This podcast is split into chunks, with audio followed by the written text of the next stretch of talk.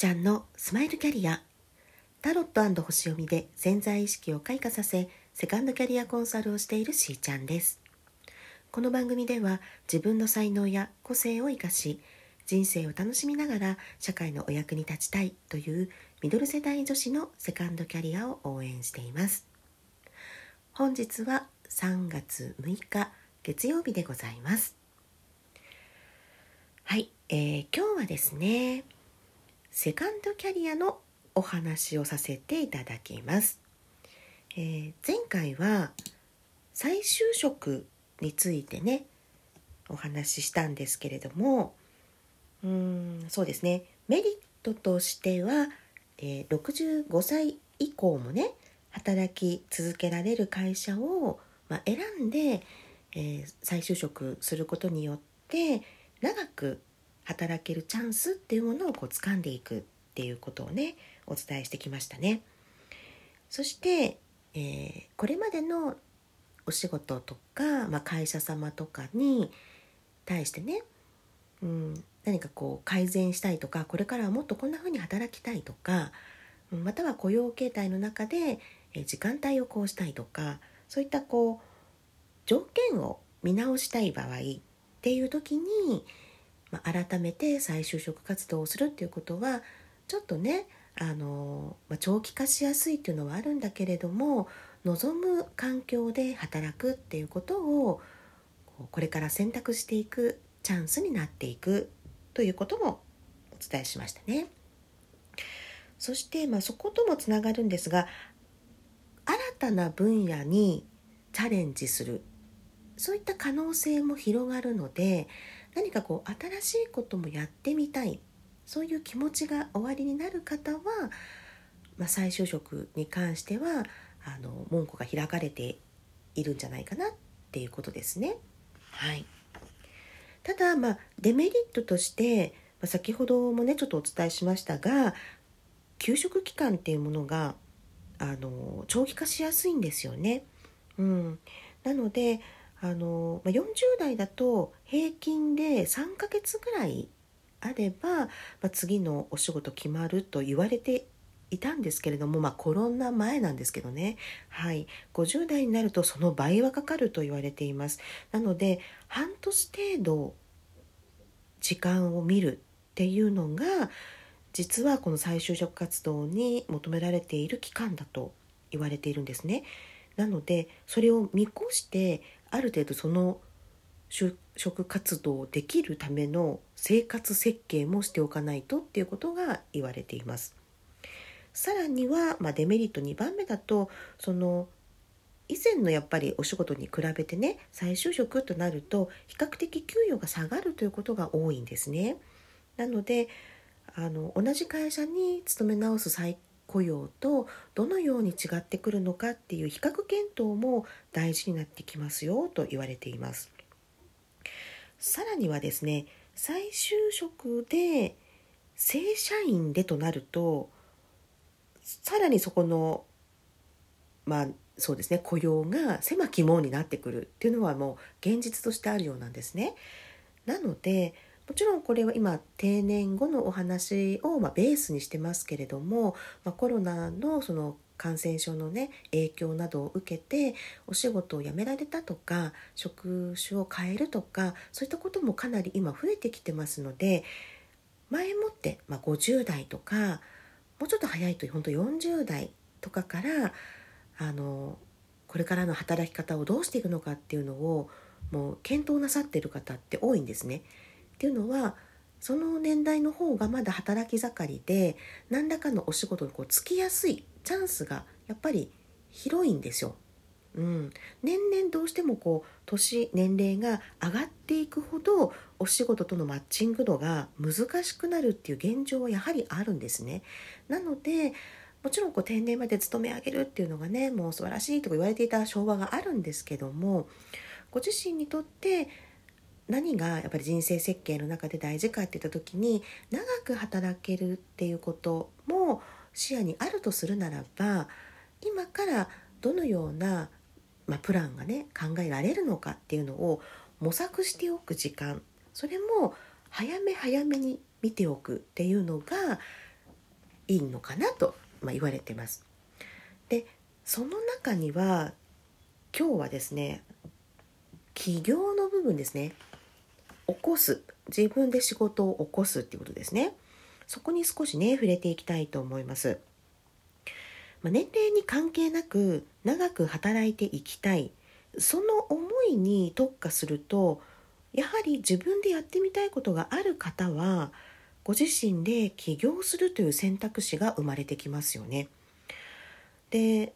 起業のメリットって何があるのかなってねあの改めてこう見てみると一番言われているのはもちろんその仕事内容を自分で決められるので自由ですよね。何をするかということ。はい。そして大事なのはこの時間を自由に決められるっていうところ。今そこをすごくね注目されています。何時から何時まで働くかっていうこともですし、まあ、月に何日働くかとか週に何日働くか？お休みをどのように取るか？そういうスケジュールを自分で決められるその自由さ。これがねかなり今その40代50代の方のあの注目をあの集めているというふうにね言われています。これはあのお子さんが、まあ、いらっしゃってその家庭のための時間とまたはその自分たちの、老後のためにも貯蓄をしたいですとかあとはご両親の介護があるのでとかもうさまざまなことが含まれているんですけれども仕事にかける時間そして家族やその他にかける時間そこをうまくバランスを取りながら自分流に、うん、仕事をしながら人生を充実させていきたい。この気持ちがて自由に時間を決められるそういう仕事に就きたいっていう要望ですよね。そこに注目がね集まっているということなんです。もう必要に迫られていますのでね介護だったり子育てだったりっていうのはねもう日常になるのででさらにはやはり生活費という面であの家族で協力して働きながらってなってきますし女性も今はねお仕事でこう進出したいっていう思いの方もますます増えていらっしゃいますので自らが起業して仕事を時間に縛られることなく自由にやっていきたいそういった思いからなんですね。でそうですねお給料の部分ももちろん起業ですからねご自身のお仕事ですので自由に決めることができますよね。会社員としてま働いている場合というのは、まあ、給与は固定かまたはその一定の、え、成果に基づいた報酬という形で、え、支払われる場合が多いんですけれどもその企業の場合は本当に基本的に成果に値する収入っていう部分ですねそこが比例しているのでご自身がしっかりと利益を出せるようになればどんどんそちらの収入の面も上がっていくということですよね。うん、なので本当にこうバリバリと仕事をしていきたいとかある程度のその報酬を、えー、念頭に置いて自分のあのキャリアを、えー、そうですね積み上げてきたものでやる方が多いですけれどもこれまでの、お仕事ですねそういった自分が持っているスキルを生かした内容で、えー、起業される方っていうことがね、まあ、増えていらっしゃいます。で、まあ、4つ目はその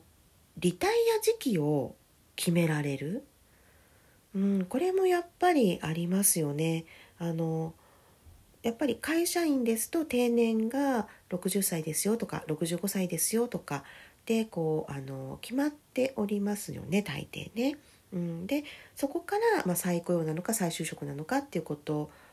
しかねあの通常はなかなか考えてこなかったですっていう会社員の方多いと思います。けれどもやっぱり今そういうことも言ってられなくなってきたっていうことであの、まあ、アルバイトも掛け持ちしたりですとかまたはその自分ができる何かスキルを使って副業になさるとか本当にいろんな幅がねあると思うんですね。で今はその一つもうこれを柱にして自分で仕事にしていきたいんだっていう、まあ、起業の部分をお伝えしているんですけれどもその何歳で辞めるのかっていうその定年にあたるリタイア時期っていうのも自分で決めることができる。ということは長くやろうと思えばある程度やっていけるっていうことなんですよね。で、まあ、その内容にもよりますけれどもご自身一人でっていう場合もあればあの協力しながらとかどなたかを雇ってとかもう少人数でのお仕事なども自由にこう作っていけるっていうことですよね。これがま人生100年時代と言われているこう今特に今そうですね50代の方々にはあの新しい一つの仕事の仕方ということで注目をね浴びているということになります。またこの続きはあの折を見てお話ししていきたいと思います。それでは皆さんと楽しみながらステージアップしーちゃんのスマイルキャリア本日はここまで。また明日。